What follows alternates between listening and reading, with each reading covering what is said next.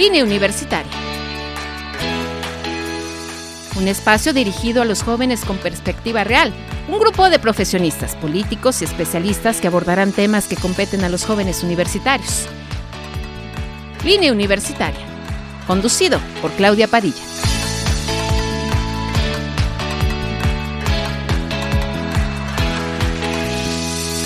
Siempre es un gusto y un placer poder estar con ustedes en otra, en otra emisión de Línea Universitaria. Siempre es bien importante poder estar como les estaba comentando, siempre tenemos que platicar de temas que realmente nos importen, les importen y que eh, pues esta es su casa. A mí, de nueva cuenta, me da mucho gusto saludarlos, pero de la misma manera Ale Acosta. ¿Quién no conoce a Ale Acosta? ¿va? Eh, debemos eh, en todas partes, amiga, ¿no? O sea, pero porque tu trabajo es bien importante y ahorita les diremos les diremos por qué y este aparte eh, Lulu cómo estás muy bien gracias por este espacio y la verdad es que eh, lo que yo les eh, estamos platicando de una palabra ¿vale? Bueno, vienen de, de, mm, mejor tú platícanos de dónde vienen, ¿no? Porque yo les di así como muy acá, pero mejor tú presúmenos por qué, por qué te vemos en todas partes aparte. Me ven en todas partes, qué bendito es el que nos vean, ¿no? Para venimos nosotros de la Asociación Down Celaya, es una asociación para personas con síndrome de Down y discapacidad intelectual y pues en este año también metimos discapacidad visual. Me, estabas diciendo que, que, yo creo que vamos a entrar ahí y que generalmente apenas estamos aprendiendo una palabra y no apenas, ¿no? O sea, ya tenemos como una palabra y es el de inclusión, pero tú me estabas diciendo que ustedes eh, no manejan esa palabra. No. ¿Por qué? Eh, eh, platícanos cuál manejan, ¿no? Ok, la palabra que nosotros manejamos dentro de la asociación es implicar. Implicar. Implicar, sí, así es. la palabra inclusión pues nosotros estamos incluidos en todo, ¿no? En una familia, en una sociedad, en una escuela.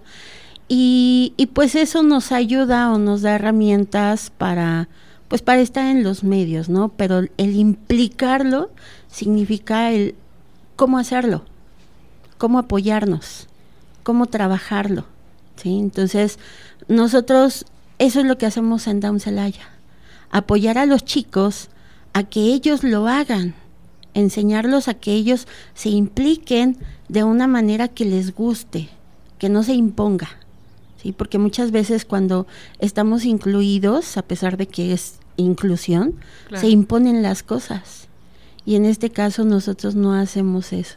Hacemos que ellos, eh, con sus eh, capacidades, porque si tienen capacidades, no hay la palabra discapacidad. Ellos tienen capacidades para implicarse en hacer lo que les gusta. ¿Se vale decir ale capacidades diferentes? Ya es un término ya muy obsoleto. Exacto. Qué bueno que estás aquí, Ale, porque la verdad es que, o sea, todos nos quedamos atrás, ¿no? Y de verdad es que es bien importante eso, eso que nos estás diciendo, porque, por ejemplo, eh, generalmente para referirnos a una persona decimos con discapacidad, ¿no? Pero no solamente nosotros, sino que también los escuchamos desde gente, ¿no? Que, que, que, nos debería de, de enseñar, ¿no? Y de decir, bueno, pues es que no se dice que sean discapacitados, ni tampoco que tienen una discapacidad diferente. O, y, generalmente, es verdad, se fijan, decimos siempre, son diferentes. ¿No? Todo mundo somos diferentes. exacto. Todo mundo somos diferentes. O sea, están los altos, los bajos. No, no, no, tampoco, tampoco. O sea, yo ya acabo de llegar, ¿no? Pero todo el mundo ve esa diversidad, ¿no? Y, y el hecho de, de llamar a la persona con capacidades diferentes, pues todos somos diferentes. Unos juegan fútbol muy bien, otros juegan básquet muy bien, y, y, y, no por eso los hace ver diferentes, sino que son personas que se implican en ver la, la capacidad que tienen o las habilidades para desempeñarse muy bien en alguna actividad, ¿no? Entonces, para nosotros en Down Celaya no existe la palabra inclusión. Todos están incluidos ahí, pero nuestra palabra fuerte es implicar. Implicarlos porque juntos somos más fuertes. Hacemos que ellos sean más fuertes, ¿no? Entonces, eh, el hecho de que tú nos des este espacio para nosotros ayer que me dijiste, una plática de inclusión, wow, yo dije, genial, sí, es lo que buscamos, ¿no? Buscamos como asociación el que la gente conozca los términos, como tú lo decías, este, cómo se le dice. Claro, porque, porque de repente, fíjate que, que sí tendemos, si nosotros decimos eso y luego lo bajamos a nuestros hijos. Exacto. Y entonces de repente ven a una persona eh, diferente, perdón por decirlo así, y, ahorita me vuelves a regañar, Ale, ¿no? Pero la, la, cuestión es que, y de repente vamos a los niños y, y ya se van con ese prototipo. Es decir, es que son diferentes porque eh, o tienen una discapacidad, porque las maestras, no solamente nosotros, ¿no? O los maestros, las maestras, o quien los están educando, dicen, es que eh, a ellos lo tiene, a él lo tienes que tratar diferente, por lo mismo que tú, eh, porque a lo mejor no ve, ¿no? A lo mejor no escucha, o a lo mejor tiene otra, otra situación. Pero nosotros le estamos diciendo a ellos directamente, este, son diferentes, ¿no? O este, ¿cómo podemos trabajar en eso? O sea, y yo creo que podemos empezar, Lulu y, Ale, de una, de una situación de empezar, ¿cómo? O sea, desde que eh, un compañerito está, ¿cómo, cómo podemos participar los, los papás, ¿no? O sea, para, para que los niños se junten, digamos, y todos sean iguales, para ya no utilizar la palabra diferentes, o sea, si somos diferentes, como tú le estabas diciendo, que luego, luego la agresión, ¿no? Es que las altas y yo hago, no, pues es que ya acabo de llegar a la espera, ¿no? Entonces, la situación es que efectivamente, ¿no? Algunos eh, podemos ser, sí, todos somos diferentes, ¿no? A lo mejor algunos nos gustan unas cosas, algunos nos gustan otras cosas. ¿Cómo empezar de cero? Primero por los papás los papás de un niño que llega con una discapacidad, el término correcto es persona con discapacidad. Así es el término correcto, hablando de estos, de estas palabras. Pero empezando por la aceptación de los papás. Si los papás no lo aceptan, la gente no lo va a aceptar. Y es a lo que en la asociación a veces nos enfrentamos. Que teniendo 15, 18, 20 años, todavía no terminan de aceptar que su hijo tiene una condición. Mm, hay hay enormes temas en cuestión a discapacidad, Clau, porque una cosa es una condición, otro es un trastorno, otro es un síndrome. Síndrome, ¿sí? O sea, podemos hablar de muchas discapacidades y saber entenderlas como tal. Por ejemplo, el síndrome de Down no es un retraso, no hay una lesión cerebral, simplemente es un cromosoma metiche que está ahí haciendo un desorden, pero ese desorden se puede corregir en base a una atención. Si no los atiendes, no se puede hacer nada o cómo? Ah, si no los atiendes, pues no va a crecer y no va a dejar de ser un bebé o un niño. A los DAM les dicen angelitos, niños eternos. Nosotros acá a nuestros chicos los llamamos por su nombre. Un Alex, un Esmeralda, un Emanuel, todos son por su nombre, porque así debe de ser. ¿sí? Y ellos saben que tienen una condición que no les impide nada más que trabajar, trabajar, trabajar, para que ellos puedan ver todo lo que pueden hacer. Todavía existe, mm, eh, y espero no escucharme como muy dura eh, en, esta, en esta pregunta, pero todavía existe eh, aquella situación de que llegue un pequeñito con estas condiciones y todavía haya personas que digan, es que ¿qué hice para merecer esto? Por supuesto. ¿Y cómo lo tratas, Lulu? O sea, ¿cómo, eh, es decir, eh, cuando, cómo se mantiene, o cómo lo mantienes, ¿no? O sea, no, no económicamente, ¿no? O sea, ¿cómo mantienes esa, esa situación de decir, bueno, pues, ¿cómo puedo tratar o cómo puedo ayudar a los papás que creen que fue un castigo divino, ¿no? Tener estos, estos pequeños. Claro, sí pasa, y ya lo comentaba la directora Alejandra, lo primero es que los papás acepten que ellos mismos, o sea, dieron a luz, tal cual las mamás, a una persona con un cromosoma extra, con un síndrome, con algo que la sociedad va a marcar que su hijo es distinto. Entonces empezamos porque los papás lo acepten. Y decía la directora, ¿no? Son personas, el término correcto, personas con discapacidad, no discapacitados. ¿Por qué? Porque aquí estamos separando a la persona de la discapacidad. Es decir, no todo en la vida va a regir a partir de, de esta, de este se me olvidó la palabra, de este eh, cromosoma además. Ellos son más que un cromosoma y pueden hacer tantas cosas que al enfocarnos simplemente en su discapacidad lo dejamos de lado. Entonces, la pregunta era, ¿no? ¿Cómo los implicamos? ¿Cómo hacemos que se vean capaces? Asimismo, tratándolos como lo que son. Dejan de ser niños a cierta edad, como todos, ok, entonces a cierta edad se les empieza a tratar como adolescentes, posteriormente como adultos. Y es ahí donde desde nuestro punto como maestros, como psicólogos, dentro de una asociación que trabaja con ello, pues empezamos a hacer la luchita, vaya, porque esto sea así. Es decir, decirle, Señor, su hijo ya no es un niño, vaya dándole las responsabilidades que sabemos que puede cumplir. Claro. Y en este caso eh, se vale decir, es que fue mi culpa, es que eh, generalmente es, eh, es que es mi culpa como mamá o es mi culpa como papá o es porque este porque son tabús y son, son situaciones, ojalá que, que, que, me la, o que no las puedan aclarar a todos los que nos están escuchando. El hecho es, es que este, su papá tomaba mucho, ¿no? Es que este, el papá era un drogadicto, es que eh, el abuelo se fue con 25 mujeres, ¿no? O sea, entonces, eh, se vale. No, eh, son errores genéticos. A mí la genetista me lo explicó bien claro porque pues sí, yo soy mamá de una persona con síndrome de Down el Alejandro tremendo, que ya ahorita ya tiene 13 años y... Ahí lo vemos, ¿eh? Sí. baile y baile. este, yo pues era una de esas mamás el por qué, ¿no? ¿Por qué sucedió? Suerte del destino o el destino me puso a la genetista correcta y me lo explicó tal cual y me dijo, es un error genético ni en tu familia ni en la familia de tu esposo ha habido personas con este síndrome. Mm, todos podemos tener ese error genético dentro de nuestro cuerpo y cuando cae, cae. Y es una situación, pues a lo mejor de ahí arriba, ¿no? Que dice, aquí, aquí tiene que estar. ¿sí? Yo creo que todos los hijos son bendiciones, no nada más un hijo con discapacidad. Todos son especiales, no nada más un hijo con discapacidad pero son errores genéticos que pasan. No es ni porque sean grandes, ni porque ya tienen 80 años, 60, 70, 50, ni porque hayan tomado drogas, no. Sí, dentro del síndrome de Down hay tres, eh, tres este, eh, cuestiones, se pueden decir, que es eh, mosaicismo por traslocación y trisomía libre, que son los aspectos que se ven dentro del síndrome de Down.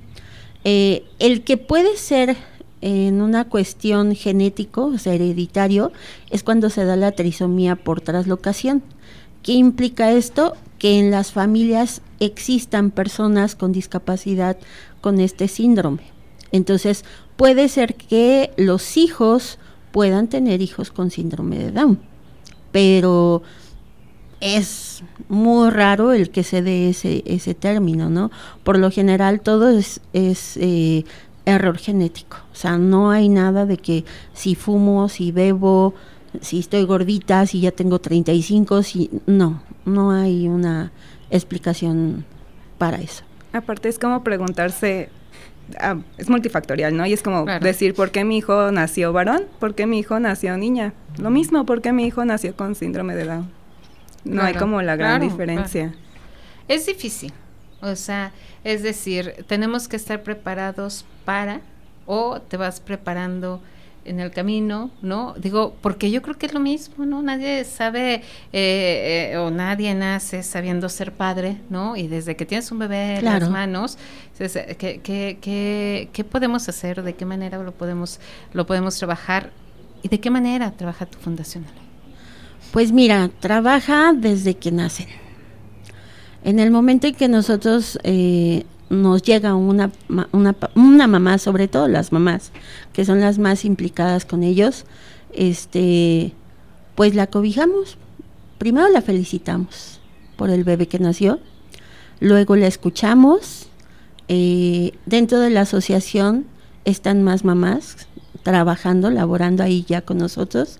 Entonces hacemos una pequeña reunión con ella, le decimos por lo que va a pasar, lo que va a sentir, que llore mucho, le pedimos que llore, llore, llore mucho, y porque después las lágrimas son de alegría de todo lo que su hijo va a lograr. Y, y empezamos a trabajar con la mamá principalmente. Luego trabajamos con el papá, da la casualidad que cuando son varones con síndrome de Down, los papás como que se frustran por el hecho de tener un hijo varón con una discapacidad y pues empezamos a trabajar con ambos de manera separada. Aquí entra la parte de psicología, que es el ramo de, de Lulú. Y, y, ya después empezamos a implicar a los hermanos, eh, le decimos a la mamá que deje que lo toquen, que lo abracen, que no es nada extraño, simplemente hay una condición. Y pues lo empezamos a meter a los 45 días a estimulación temprana al bebé junto con la mamá. Tiene que ir una hora diaria, se le dan las terapias, eh, en este caso llevan um, para inicio, son tres terapias, lo que es motricidad gruesa, lo que es este sensorial y auditivo visual. Y ya después pues continúan todas las demás terapias, pero la, la principal cosa que nosotros hacemos es platicar con los papás. Dejamos que ellos vayan a la asociación junto con sus hijos para que vean a todos los demás chicos qué es lo que hacen, ¿no? No los aislamos, o sea, ellos están viendo cuando bajan los pequeñitos, cuando bajan los, los este, adultos, los adolescentes, todas las actividades que hacen, ellos lo pueden ver. Entonces, ellos se van dando cuenta de todo lo que pueden hacer. Ya la parte psicológica, pues Lulu te lo puede explicar, ¿qué hace con los papás? ¿Qué, haces, Lulu? Bueno, para empezar, somos una asociación que se preocupa mucho por las familias, entendiendo que no es simplemente trabajar con la persona que tiene la discapacidad, porque la familia, nosotros podemos trabajar con ellos dentro del aula, muchas cosas, pero nosotros pasamos ocho horas con ellos, ellos pasan todo el día. Entonces, si no se implican a los papás y a los hermanos, poco va a funcionar. Entonces, ¿con qué empezamos a trabajar con los papás? Con que se den cuenta que sus hijos son capaces, que no porque tiene algo distinto a sus demás hijos, no puede barrer, no puede trapear, no puede limpiar su cuarto. Tienden los papás a querer ser más condescendientes con sus hijos. Protectores. Protectores, ajá. Entonces, quitar esta parte de protección, obviamente no ser negligentes. claro, claro, ahora tú solo, ¿no? claro, ¿no? Estar al pendiente de ellos, pero dejarlos hacer cosas, dejarlos que exploren, dejarlos que se ensucien, dejarlos que, que rompan, que lloren, que hagan, que deshagan, para que se den cuenta los mismos papás que no pasa nada. Y una vez que sepan que no pasa nada, empezar a interactuar juntos. Empezar a, ya lo dijimos, ¿no? Que, que lo acepten y una vez que lo acepten, que empiecen a trabajar con ello y a explotar todo lo que sus hijos pueden hacer. Cuando quieran pueden ir a la asociación, ya estoy invitando, direct, perdón. tú invita, Pero los muchachitos tocan varios instrumentos, o sea, es increíble, yo no toco ni un solo instrumento y tenemos eh, muchachos tocando violín, piano, guitarra, tenemos niños bailando increíblemente bien, entonces es darse cuenta que ellos pueden y dejarlo ser, dejar que ellos se encuentren lo que más les gusta y que lo exploten. Entonces, a partir de esto que les gusta y que lo exploten, pues que lo puedan convertir en recursos. Y una vez que lo convierten en recursos, seguirlo explotando hasta poderlo hacer, no sé si llamarlo una profesión, un algo que les pueda un proyecto de vida. Entonces que lleguen a ser independientes. Y es que eso es bien importante, ¿no? Poder trabajar con ellos para hacer eso que estás diciendo, Lulu, ser eh, independientes, ¿no? Porque llegamos a eso, ¿no? O sea, entonces ya los protegemos, los protegemos, los protegemos y de repente pues ya no les permitimos hacer esas cosas porque no sé si se crea o no que en, en algún momento, como lo, como lo comentabas, a lo mejor de otras palabras es, él no lo va a poder hacer, ¿no? Exacto. O sea, él no se puede desenvolver igual que mis demás hijos, ¿no? Y entonces nosotros nos vamos minimizando el, eh, el poder que tienen ellos para poder hacer todas esas cosas que nosotros creemos que no lo van a poder hacer, ¿no? Exacto. Y eso eh, eh, para mí sería como parte de, del buen trabajo que, que, ustedes tienen. Pero ¿qué pasa? Y, y la verdad es que si se los pregunto es, ¿qué pasa si no empiezas a trabajar con ellos desde bebés? ¿No? O sea, sí puede llegar un momento, digo, para todas las personas que nos estén escuchando y que a lo mejor digan, es que, ¿sabes qué? Este, yo no lo llevé precisamente por eso, porque a lo mejor no creí que eh, ellos puedan tener esta vida, ¿no? Entonces, ¿qué pasa si empiezan a trabajar con ellos más grandes? Es decir, más, grandes, eh, ya eh, adolescentes adultos o adultos, o todavía se puede trabajar con ellos ya siendo adultos, ¿o no, Ale? Mira, en este caso, si no empezamos a trabajar con ellos, pues como dijo Lulu, ¿no? Empieza la sobreprotección. Y esa sobreprotección no nos ayuda, no le ayuda a esta persona. ¿Por qué? Porque en primer tiene que desarrollar el que camine. Es un mito que ellos caminan hasta los 3, 4 años. Alejandro caminó al año y medio. ¿Sí? Claro. ¿Y todo por qué? Porque empecé desde muy chiquito, a los 45 días, a llevarlo a estimulación. ¿Sí?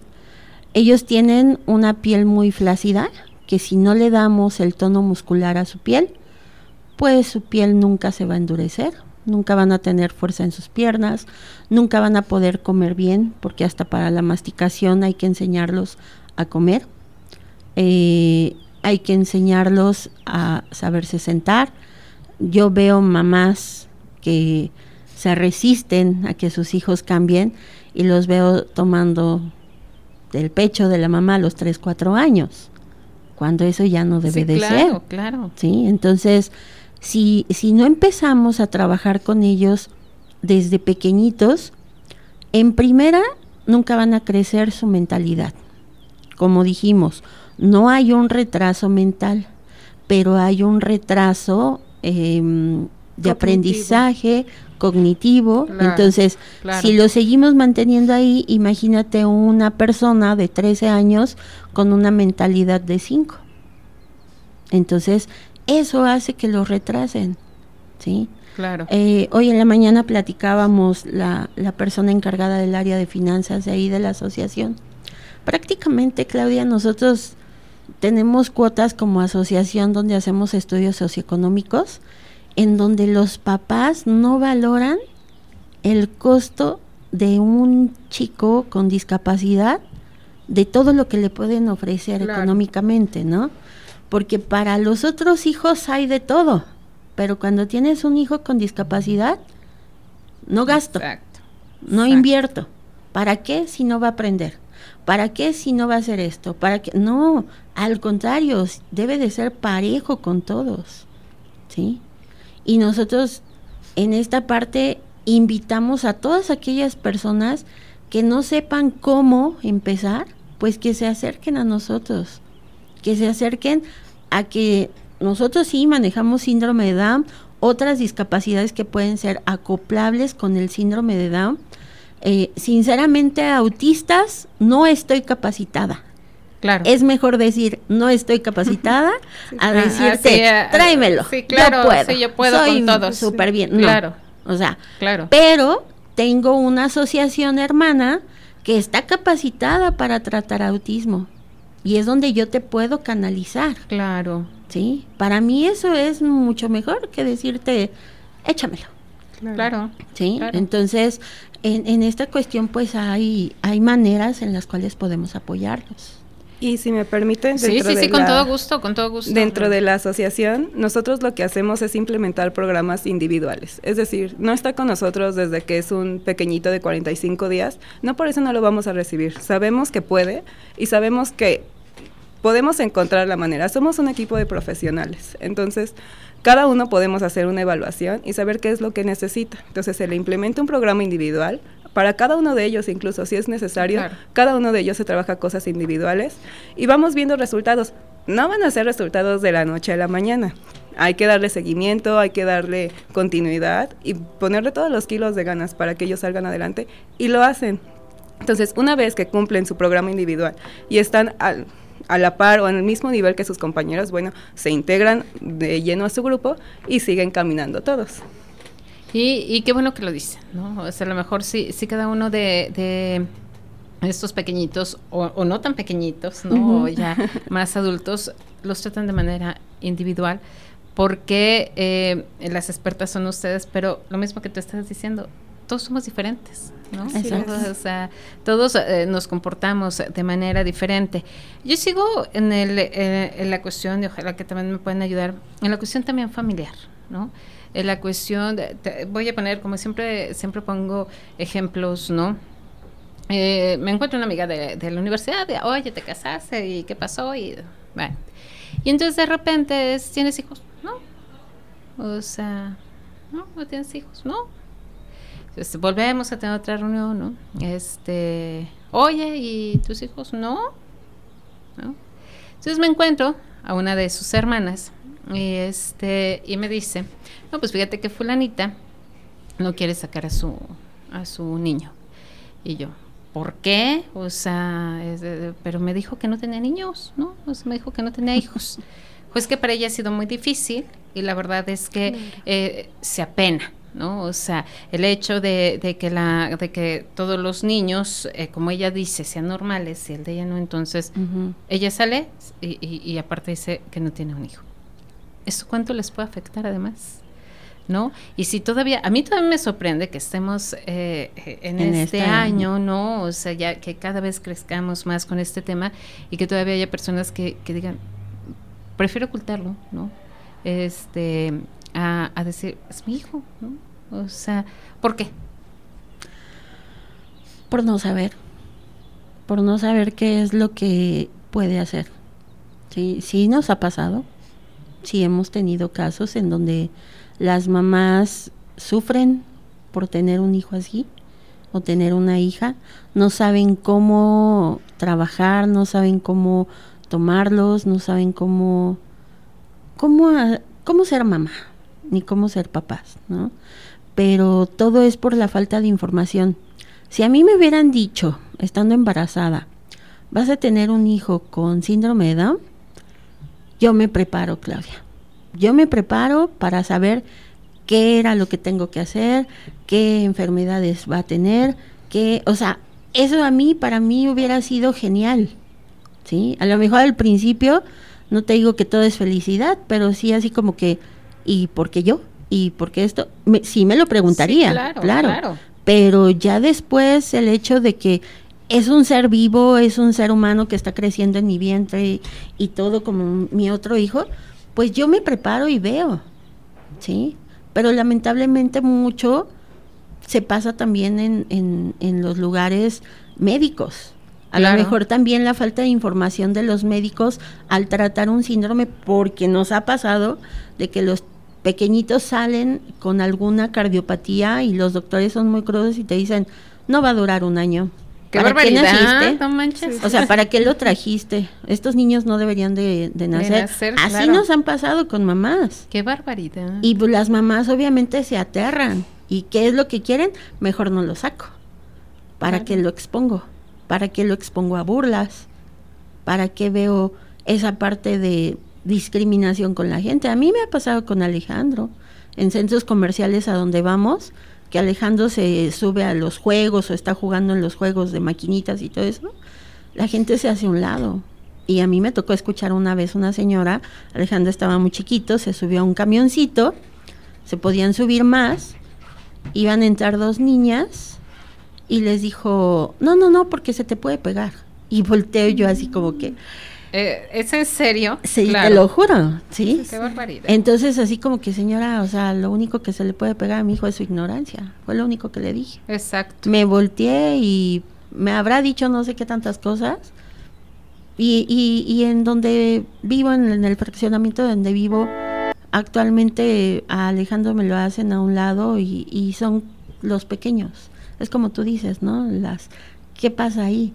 Pero en este caso sí les afecta, les afecta mucho a las mamás y yo creo que es por la falta de información. Yo también lo creo. Sí, la falta de información que no tenemos de que a final de cuentas es un ser humano que vino al mundo y todos tenemos una misión. Y fíjate que, bueno, vamos a una pausa, una pausa corriendo, pero ahorita regresando, la verdad es que eso, eso que tú dices, generalmente los niños tendemos a, que, a hacerlos crueles, ¿no? O sea, pero hasta eh, eh, con todos, ¿no? Y las mamás influimos mucho en eso. Vamos a una pausa corriendo y enseguida regresamos. En un momento regresamos a línea universitaria.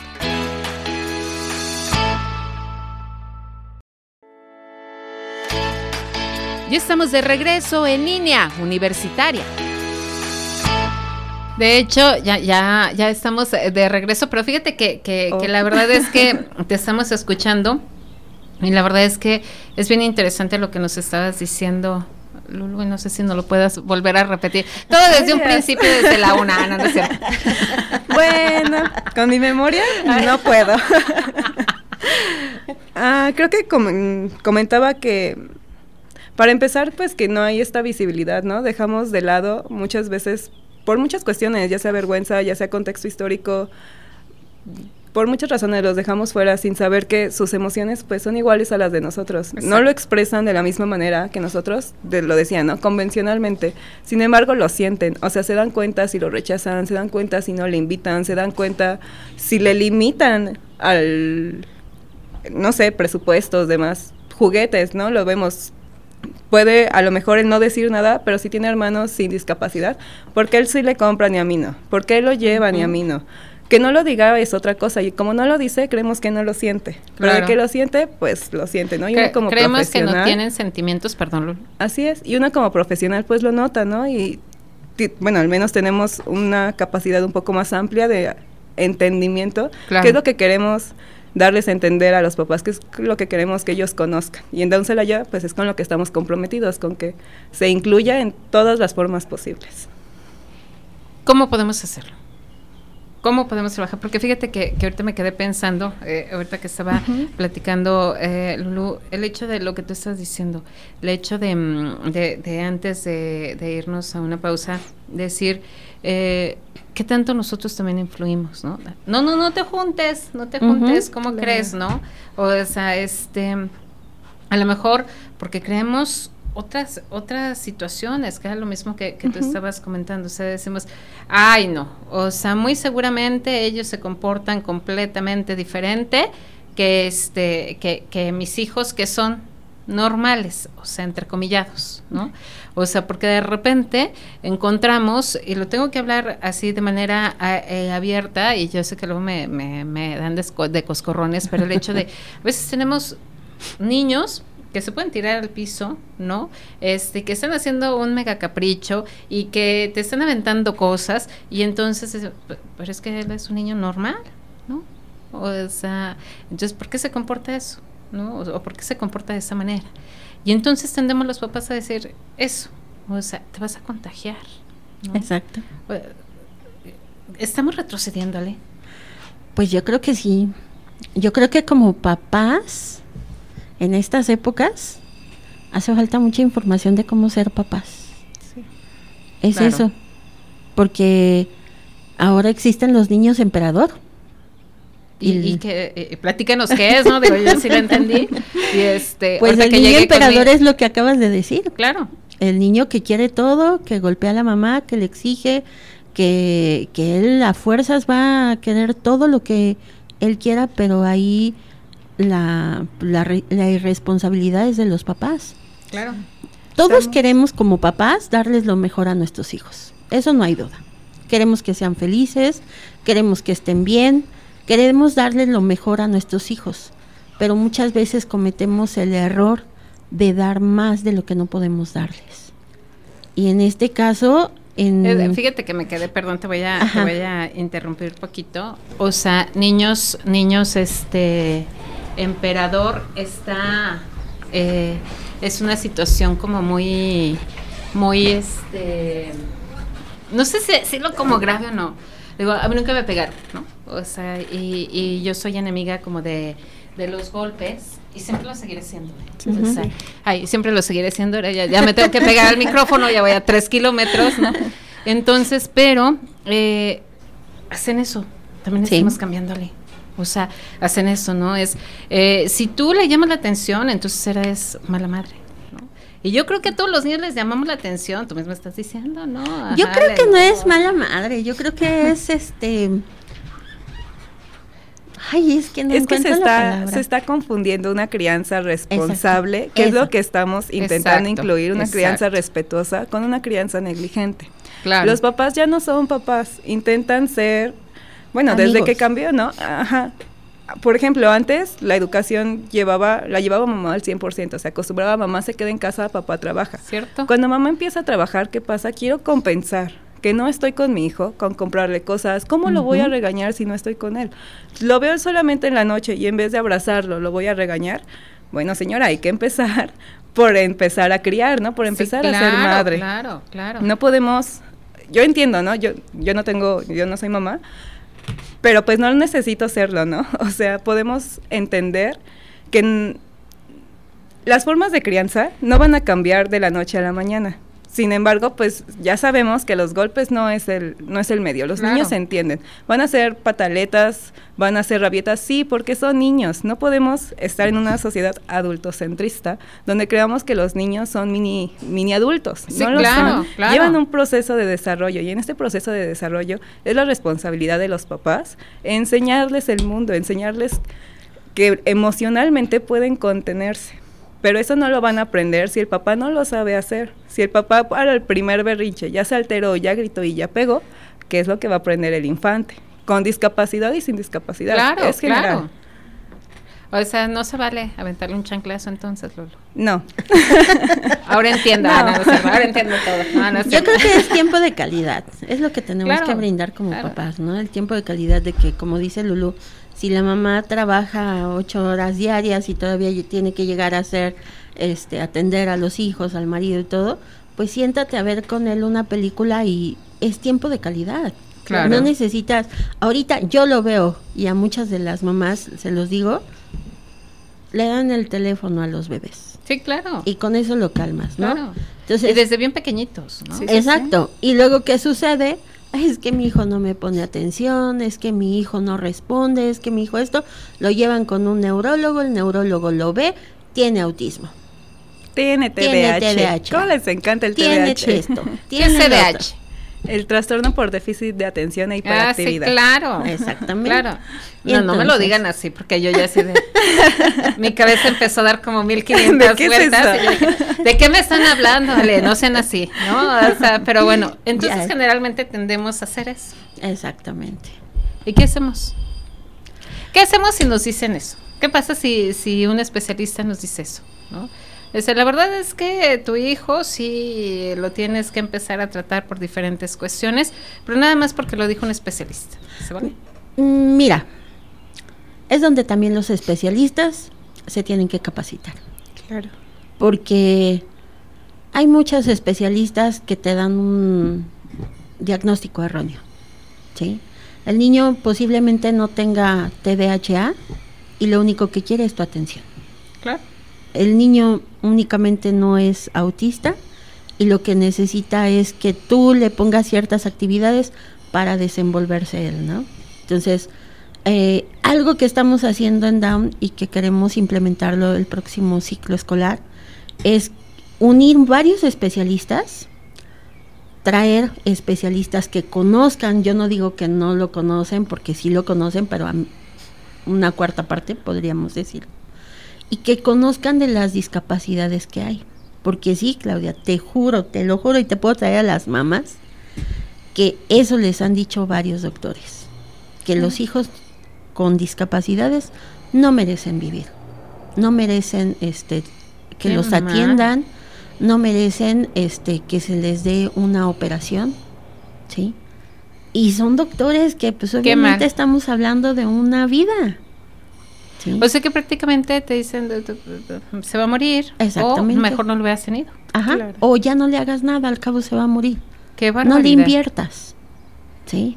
Entonces, pues es donde estos diagnósticos pues sacuden a los papás, o sea, imagínate, tu bebé nace bien, bien, te estoy diciendo sin ninguna discapacidad, tú como mamá cometes ciertos errores, dándole ciertos instrumentos llamados celular, poniéndola a la tele, no dándole un tiempo de calidad y empiezas a ver que en la escuela cuando lo metes, la maestra te dice, es que tiene esto, es que tiene aquello, es que no pone atención, es que es muy inquieto, es que está el otro, lo llevas con un especialista y el especialista te da un diagnóstico de discapacidad y la mamá, shock, tremendo. Claro. Porque yo creo que incluso vamos con especialistas así como lo dice, estás loco, ¿no? ay, Dios mío, ay, ahora por qué, ¿no? O sea, y, y, de verdad, o sea, generalmente llegas o piensas también, ¿no? Que también hay que darle como la vuelta de, ay, es que la voy a llevar con Lulu, y entonces eh, automáticamente la gente dice, esa niña tiene un problema. Y tiene un problema muy grave, ¿eh? Y es donde está la discriminación. y es que era lo que vamos a decir. Y como le están llevando con el, con el eh, psicólogo, ¿no? Entonces quiere decir que esa niña o ese niño no está bien y por lo tanto eh, seguramente lo llevaron por loco, ¿no? Y entonces generalmente tendemos a decir, un loco es un agresivo, o sea, te va a morder, te va a matar, te va... Y entonces de repente es, volvemos a lo mismo que tú estás diciendo. Vamos a quitarlo, ¿no? O sea, para que no se junte con nuestros hijos, porque muy probablemente les pueda hacer un daño. Y entonces estamos generando como una cadena que a veces nosotros ya no vamos a poder romper si no seguimos diciéndole a los niños, eso que te estabas diciendo es el hecho de, de poder saber que a lo mejor jugarán de manera diferente. ¿no? Este, y a lo mejor en algún momento se podrán desesperar, porque yo creo que ahorita ustedes me sacan de, de, de, este, de mis dudas, pero a lo mejor sí es, ¿no? Y entonces de repente, no, es que eh, no juegan igual, ¿no? O, este, o a veces nos desesperamos más las mamás, ¿no? Que los propios pequeñitos. Creo que ese es el problema. El problema central es que la mamá se desespera. Y una mamá desesperada ya no va a buscar solución. Una solución tangible y una solución que le sirva al niño.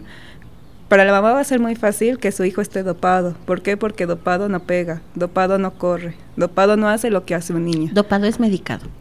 Sí, perdón. El, otro día se me dijo así un doctor, o sea, tú estás dopada, pero sí te entendí.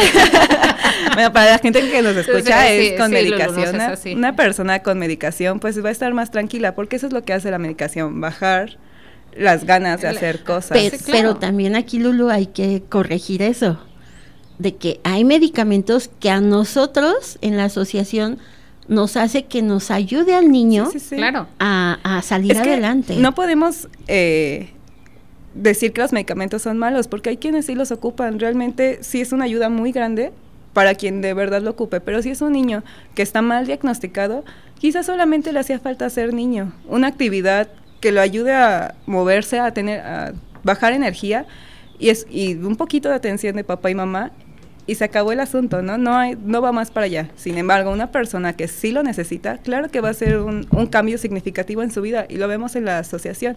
Hay niños que sí requieren una medicación y lo vemos cuando no los medican, es como ya empezó a correr, ya empezó a pegar, ya empezó a ser agresivo. ¿Por qué? Porque su cerebro realmente lo necesita. Claro y que generalmente nosotros o sea, tendemos a eso, ¿no? O sea, a, mejor sí dale algo para que esté tranquilo. Exacto. O sea, mejor sí dale algo porque a lo mejor es, es lo mismo que tú estás diciendo con los celulares, ¿sale? Es exactamente, Yo, yo, lo veo así, ¿no?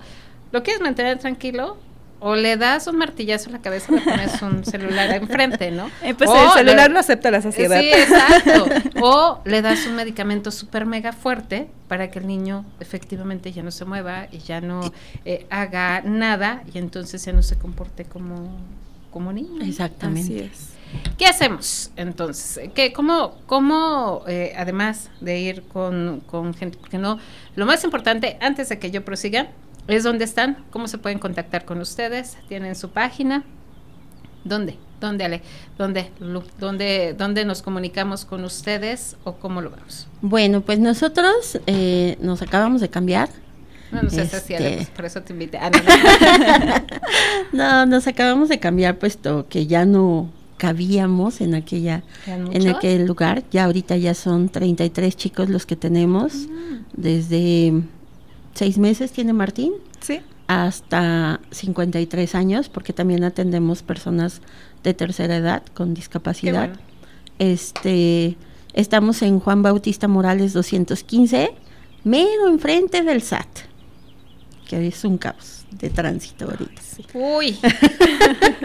Uy, sí se fueron a un lugar que casi no hay trafical, Pero, Pero bueno. Ok, Yele. Entonces, este, ya estamos viendo porque también ya no cabemos acá, por lo mismo que ya seguimos creciendo, pues estamos ahí en zona de oro 1. El teléfono es 461-216-0583 y 461-291-9214. En este caso, también nos están diciendo al principio, es eh, no solamente eh, ya trabajan Down, sino también trabajan, me dijiste... Eh, discapacidad, discapacidad, intelectual. El síndrome de Down está dentro de la discapacidad intelectual, pero tenemos otras dos personas que tienen hipoacusia, y el ¿Qué, de... ¿Qué es hipacusia? No, ahorita voy a sacar mi, mi, mi, ¿Qué te parece? Mira, ahorita te los voy a mencionar y qué te parece si en otro programa vamos okay, okay, vamos sí, Porque hay uno que es, muy raro, es una chica que tiene cuatro discapacidades juntas, ¿sí? Y en ninguna escuela de educación especial aquí la aceptaban, en ninguna, hasta que llegó a Down. Necesitamos que hablar de ese tema Exacto. claro. Entonces, este, pues es discapacidad intelectual y discapacidad, visual. Eh, a eso iba, que apenas estás incluyendo discapacidad Sí, porque tenemos una chica con síndrome de Down que hace dos años se quedó em, ciega, ¿sí? Y llegó otra chica que no es, eh, no tiene ya una condición de nacimiento, sino que es una discapacidad adquirida, que también es visual, y precisamente por como vio a, Juanita, que luego ya se las traeremos para que platique ella, este, se, se interesó en estar en su escuela de ella. Entonces empezamos a trabajar ahora sí que nosotras tenemos que capacitarnos y lo comentábamos el viernes que teníamos nuestro consejo educativo. Tenemos que estar actualizados. Actualizados, actualizados. Ahorita vamos por aprender braille. Ah, está padrísimo. Porque es algo que ellas van a necesitar, que les vamos a enseñar, ¿sí? Entonces ya después nos iremos con el de señas, porque ahorita pues, no tenemos a nadie con sordomudo, pero ahorita nuestra prioridad es aprender braille. Y aprenden muy rápido. Sí, fíjate que algo que hemos algo que hemos visto en síndrome de Down, hay muchos mitos en donde ellos dicen los libros, porque yo se los he dicho a ellos, los libros tómenle la mitad y la otra mitad déjenla fuera. Eh, lo verdadero que les enseñan los libros es en la vida de real con los chicos. Un Down tiene memoria fotográfica. ¿En serio? Sí lo hemos descubierto que tienen memoria fotográfica, cosa que pues yo tengo que leerlo como 20 veces como para que se me pegue algo y ellos lo captan. Y son cosas que nosotros vamos investigando con ellos, ¿no? Es como dice Lulu, la parte de las emociones, eh, pues sí, tienen sus emociones, pero ellos no hayan cómo transmitirlas porque muchas veces se deprimen, porque muchas veces se autolesionan, porque muchas veces son varios aspectos en cómo demostrarlos, ¿no? Entonces hay que enseñarlos a demostrar su emoción. ¿sí? El enamoramiento se da, la masturbación se da. Sí, claro, ¿sí? O sea, son temas de los cuales podemos hablar de la vida diaria y cuando les llega el periodo a una pequeñita, las mamás casi se infartan. sí, claro. imagínate una mamá con una hija con discapacidad. Sí, claro. Eh, su periodo de ellos es más, pues más fuerte de lo que nos da a nosotros las mujeres normales, entre comillas. Sí, claro. Y, y, pues es enseñarlas, es que ellos eh, sepan en qué momento mm, deben decir que no a su cuerpo, o sea, todo eso es algo que podemos pasarnos hablando y hablando y hablando y la verdad hemos investigado porque no nada más apoyamos, sino que también hacemos investigación, ¿sí? Eh, estamos de lunes a viernes de ocho y media a cuatro de la tarde, ¿sí? Eh, el siguiente ciclo escolar ya van a estar hasta las seis porque ya vamos a empezar con el centro de capacitación laboral. Ay, qué bueno. Que también esa es otra parte que tenemos que... Que era lo que te iba a preguntar. Fíjate que, que, que, de verdad es que sí me la ganaste porque yo les decía, eh, generalmente se dio un periodo que las empresas todos los contrataban. Luego se viene este tema de la pandemia y después vamos a hacer un recorte. ¿no? Y entonces otra vez es empezar de cero, ¿no? O sea, digo, en, en volver a ellos a, a trabajar y que tengan que trabajar con ese chip que tú estás diciendo, ¿no? El hecho de, ay, ¿cómo me va a ayudar él? ¿No? O ¿cómo va a ayudar ella? ¿No? Pero ¿qué crees que no empezamos de cero? Por ejemplo, ya empezamos con la experiencia de que pueden hacerlo. Empezamos con la experiencia de que ya hay cafeterías atendidas por gente con Sí, síndrome claro, de Down. claro. De que los muchachos de Down van a hacer catering, incluso a universidades, fueron a Rocky hace poco, ¿no? Entonces no empezamos de cero, empezamos ya con el conocimiento de que pueden Claro, y de que se les da la oportunidad de, de No, vivirlo. no, de yo me, yo me refería a que cerraron algunas empresas, Ah, bueno, eso o sí. sea, y que otra vez es volverlos Sí, sí. a llevar, ¿no? No, ellos, por supuesto, que esa enseñanza y todo lo que han aprendido se van a quedar con ello, ¿no? Fíjate Sino que- que, cierran empresas, Exacto. perdón, y de repente es, ¿Y ahora? ¿y ahora, ahora qué? cómo, no? ¿Por qué? Pero también, ¿Ahora en dónde van a trabajar? también en esta parte, precisamente por eso les- vamos a empezar el, el centro de capacitación. Ya veníamos trabajándolo año y medio. Nosotros no dejamos de trabajar en la pandemia. No bueno. pudimos dejar de trabajar. ¿Por qué? Porque empezaron ansiedades, depresiones de los chicos. Empezamos a hacerlo virtual con los papás y los papás, tache, porque les gritaban, los regañaban, todo y nosotros Todo lo hicimos, tranquilos, ¿eh? o sea, no, no, no. No, pero Sí. bueno, ya que ya conocerán a mi hija, todos nos pasó. Entonces empezamos a hacer el híbrido, llevarlos por horas, ciertos días, con todos los cuidados necesarios. No hubo, se los juro que no hubo niños con COVID en nosotros, ¿sí? Y empezamos a trabajar así, o sea, no dejamos a nuestros chicos solos como otras, y sí lo digo, como otras asociaciones dejaron abandonados a los papás con los chicos.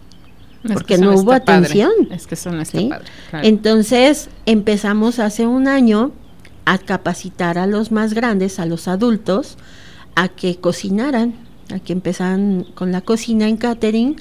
Eh, estaba una chef enseñándoles, porque también no es fácil que una persona vaya.